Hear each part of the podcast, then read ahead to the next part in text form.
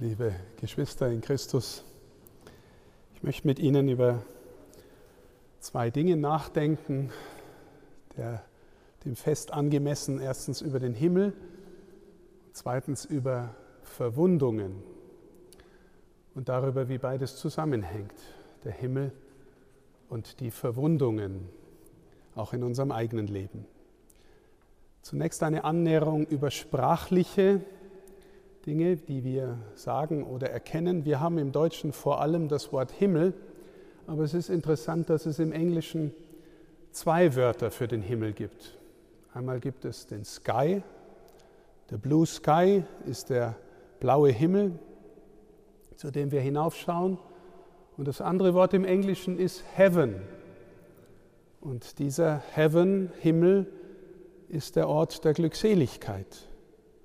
Oder wie wir sagen würden, als gläubige Menschen, der Ort des Reiches Gottes. Wie im Himmel, ganz bei Gott sein, in seiner Herrlichkeit.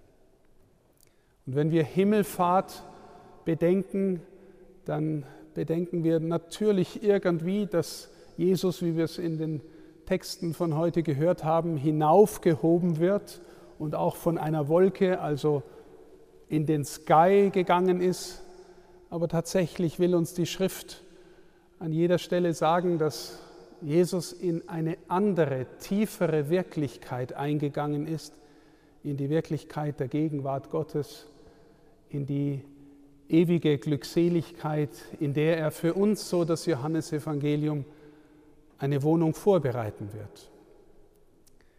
Die zweite sprachliche Bemerkung, wir sagen manchmal, du brichst mir das Herz oder auch das bricht mir das Herz. Und wenn wir dem genauer nachspüren, dann merken wir, dass diese Redewendung eine positive und eine negative Bedeutung hat.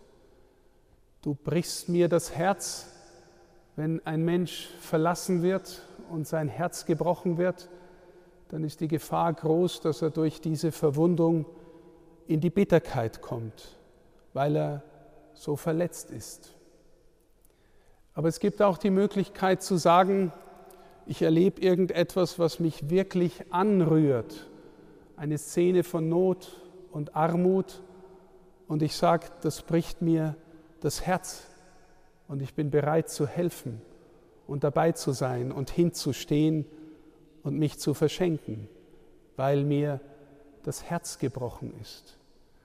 Und liebe Schwestern und Brüder, Christus ist in die Glückseligkeit des Himmels, des Heaven eingegangen, damit wir schon in dieser Welt eine Ahnung bekommen in unserem Herzen vom Himmel, vom Ort der Glückseligkeit, vom Nachhausekommen. Und ich überlege immer und immer wieder, wie sehr es eigentlich notwendig ist oder ob es notwendig ist, dass uns dafür auch das Herz gebrochen wird. Wie meine ich das? In der Pädagogik, wie so oft, kann man das vermutlich ganz gut zeigen. Wenn Sie Vater oder Mutter sind und ein kleines Kind haben, dann drücken Sie es ganz fest an sich, sowohl leiblich gesprochen wie, wie auch äh, übertragen, im übertragenen Sinn das Kind braucht die Erfahrung von großer Nähe. Sie drücken das Kind an ihr Herz. Aber als Eltern wissen sie auch, dass es ihre Aufgabe ist, nicht das Kind an ihrem Herzen festzuhalten, sondern es freizulassen, es in die Welt hinaus zu führen, ihm den eigenen Stand zu ermöglichen in der Welt und vielleicht schon das erste Mal, wenn die Mama das Kind für einige Stunden in den Kindergarten bringt und das Kind da andere Menschen hat, die es betreuen oder andere Kinder hat. Und ich muss jetzt das erste Mal vielleicht ein wenig loslassen. Mein Kind, das doch mir gehört. Ist interessant darüber nachzudenken, was wir meinen, wenn wir solche Possessivpronomen benutzen. Mein Kind, meine Frau, mein Mann, wie sehr kommt da ein Besitzanspruch zum Ausdruck? Oder vielleicht auch im tieferen Sinn was anderes. Auf diesen tieferen Sinn möchte ich hinaus. Also irgendwie erfüllt es einen mit Schmerz, aber wir wissen, es gehört dazu. Ich muss dem Kind den Weg in den eigenen Stand ermöglichen. Oder dann in der Pubertät, wenn Jugendliche oft nichts mehr wissen wollen von den eigenen Eltern oder bestimmte Einflüsse nicht mehr annehmen wollen, wenn sie die Eltern peinlich finden und sich nur noch gewissermaßen durch Essen und Kleider zur Verfügungstellung ähm, versorgen lassen. Oder wenn die geliebte Tochter des Vaters zum ersten Mal einen Freund nach Hause bringt und der Vater spürt, hm, das ist eine Verwundung, ist doch meine geliebte Tochter. Also wir erleben Verwundungen, die uns aber in eine größere Reife führen und eine tiefere Beziehung ermöglichen. Ich sage ermöglichen, weil es kein Automatismus ist. Wir sind Personen und Personen sind auch gewissermaßen riskante Wesen. Wir äh, sind frei und nicht automatisch kehrt jemand zurück, den man in einer Beziehung frei lässt. Vielleicht kennen Sie das auch, dass es Menschen gibt, die nie den Absprung aus dem Elternhaus geschafft haben. Und ich meine jetzt nicht Menschen, die zu Hause bleiben, weil sie sich um ihre älteren oder kranken Eltern kümmern müssen. Aber wenn Kinder gewissermaßen nie den Schritt nach draußen schaffen, weil sie Angst haben, den Eltern weh zu tun oder weil hintergründig von den Eltern ein subtiler Druck ausgeht, ja, wenn du jetzt weggehst, dann bin ich ganz allein oder dann sind wir ganz allein. Äh, wen habe ich dann noch? Und ob sie es wollen oder nicht, sie üben einen Klammergriff aus. Die Erfahrung ist dann normalerweise, dass wenn man gewissermaßen äußerlich und oberflächlich klammert und festhält, dass dann auf der Herzensebene immer größere Entfremdung stattfindet. Ich bin mal als Seelsorger gerufen worden zu einem Paar, wo relativ stark gegenseitige Eifersucht war. Er geht seine Wege, sie geht ihre Wege und trotzdem konnten sie nicht voneinander lassen und waren sehr eifersüchtig jeweils auf den anderen. Und äh, ich sollte irgendwie vermitteln. Und ich habe äh, mit beiden ein intensives, tiefes Gespräch führen können. Und ich habe gemerkt, obwohl sie gewissermaßen auf der oberflächlichen Ebene so verklammert waren, je tiefer man ins Gespräch gekommen ist und sie über ihn gesprochen hat oder er über sie gesprochen hat, habe ich gemerkt, auf der Herzensebene leben die inzwischen auf zwei völlig verschiedenen Planeten und haben in der Tiefe keine Berührung mehr. Warum erzähle ich das? Weil das wirkliche Freilassen und das Freigeben natürlich ein Risiko ist. Wird der Sohn wiederkommen, wenn ich ihn gehen lasse? Wird der Partner, wenn ich gewissermaßen an meiner Eifersucht arbeite und ihn loslasse, wird er dann noch mehr machen, was er will?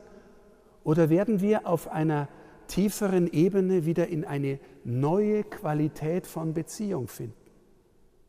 Ich habe das erlebt beispielsweise auch mit meinem eigenen Vater, der ein Offizier war und dieser militärischen Laufbahn viel von seinem Lebens- und Weltbild und sozialen Aufstieg verdankt hat und als 17-, 18-Jähriger mit einiger Naivität, aber trotzdem auch überzeugt, wollte ich nicht zum Militär gehen. Damals gab es noch die Wehrpflicht und wir haben uns wirklich intensiv auseinandergesetzt und es hat uns echt Wunden geschlagen. Und natürlich ist es ein Risiko. Aber wir beide durften erleben, dass wir nachher auf einer tieferen Ebene freundschaftlich neu zusammenkommen konnten. Die Qualität der Beziehung hat sich unglaublich vertieft dadurch, dass wir auf der neuen Ebene nach dem Freilassen wieder zusammengefunden haben. Ich erzähle das, liebe Schwestern und Brüder, weil das Bilder sind, die uns unseren religiösen Glauben und die Frage nach dem Himmel zutiefst berühren und erläutern und auch verstehen lassen können. Christus sagt uns, in dieser Woche haben wir das im Johannesevangelium gehört, sagt uns und sagt seinen Jüngern in seinen Abschiedsreden, es ist gut für euch, dass ich gehe. Jesus, du bist doch jetzt bei uns und wie schön, dass wir haben was erkannt von dem, wer du bist und wir sind doch jetzt auf dem Weg, Israel zu erneuern. Es ist gut für euch, dass ich gehe. Andernfalls könnte der Geist nicht zu euch kommen. Ja, wie? Ja, wir hätten dich doch jetzt noch so gerne festgehalten.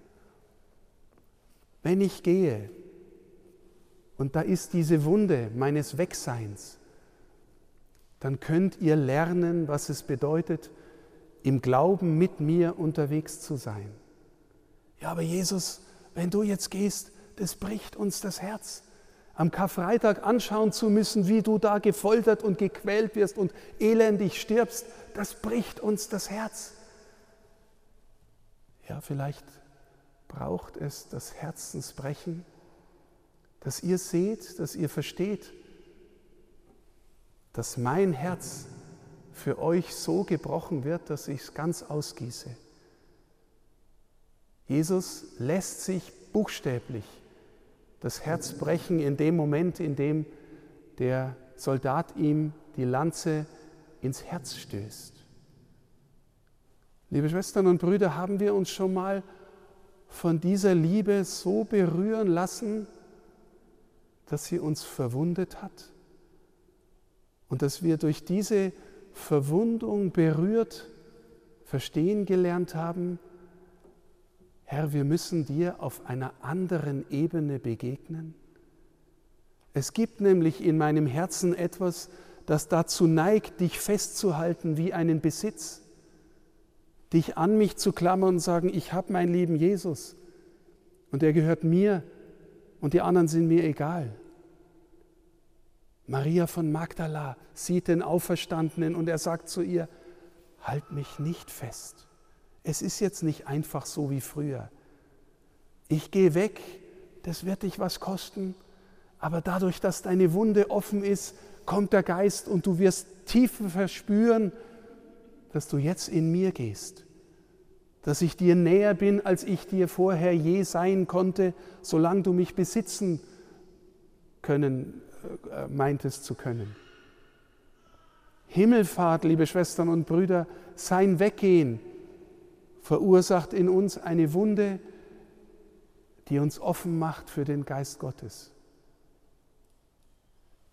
Dann öffnet sich etwas von dem Himmel, in den er gegangen ist, in uns.